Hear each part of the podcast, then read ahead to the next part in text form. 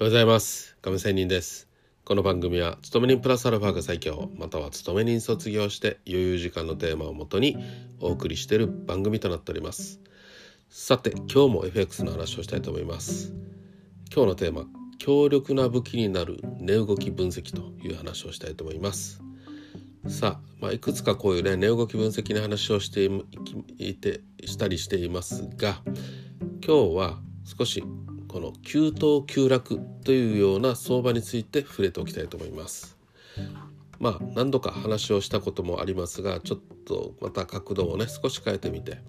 急騰あるいは急落することによって、え急騰であれば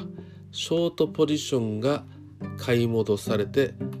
また急落するとロングポジションが投げさせられるということで急騰急落ということが起こるわけです。その結果マーケットのポジションはほぼ急騰急落が起こった後はほぼスクエアノーポジになるわけです。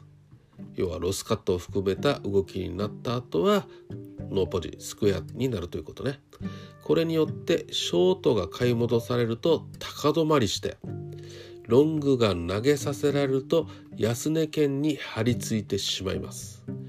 そこへ例えば高止まりしてる相場で値頃感から売ったとしても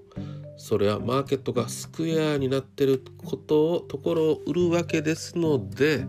ショートのポジションが新たにできるだけのことで下げきれることにはならずね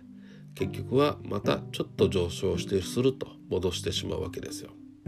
せっかく売ったのになかなか下がらないなという状況ですよ。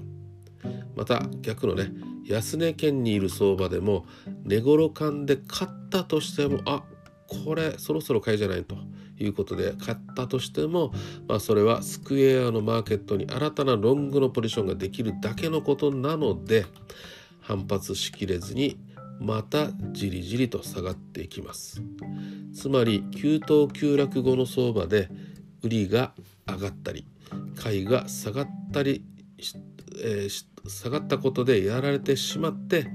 上げるだけ上げたところあるいは下げるだけ下げたところで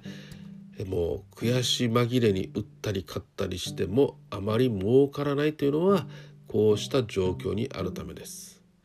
急騰急落の相場ではポジションがどちらかに偏るとその反対にしか動かないものですね。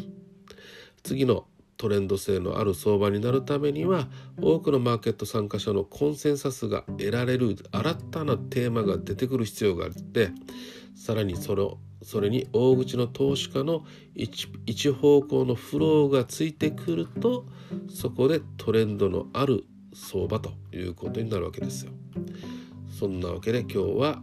まあ、ポジションの偏りも含めての強力な武器になる値動き分析という話をしてみました。